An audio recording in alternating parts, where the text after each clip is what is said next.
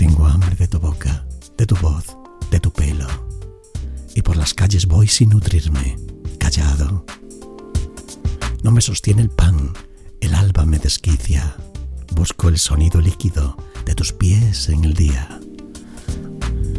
Estoy hambriento de tu risa resbalada, de tus manos, color de furioso granero. Tengo hambre de la pálida piedra de tus uñas. Quiero comer tu piel como una intacta almendra. Quiero comer el rayo quemado en tu hermosura, la nariz soberana del arrogante rostro. Quiero comer la sombra fugaz de tus pestañas. Y hambriento vengo.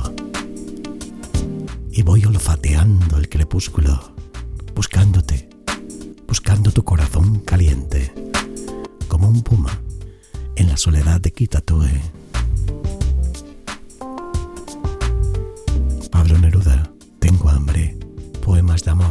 Escuchas en amor y poesía.es.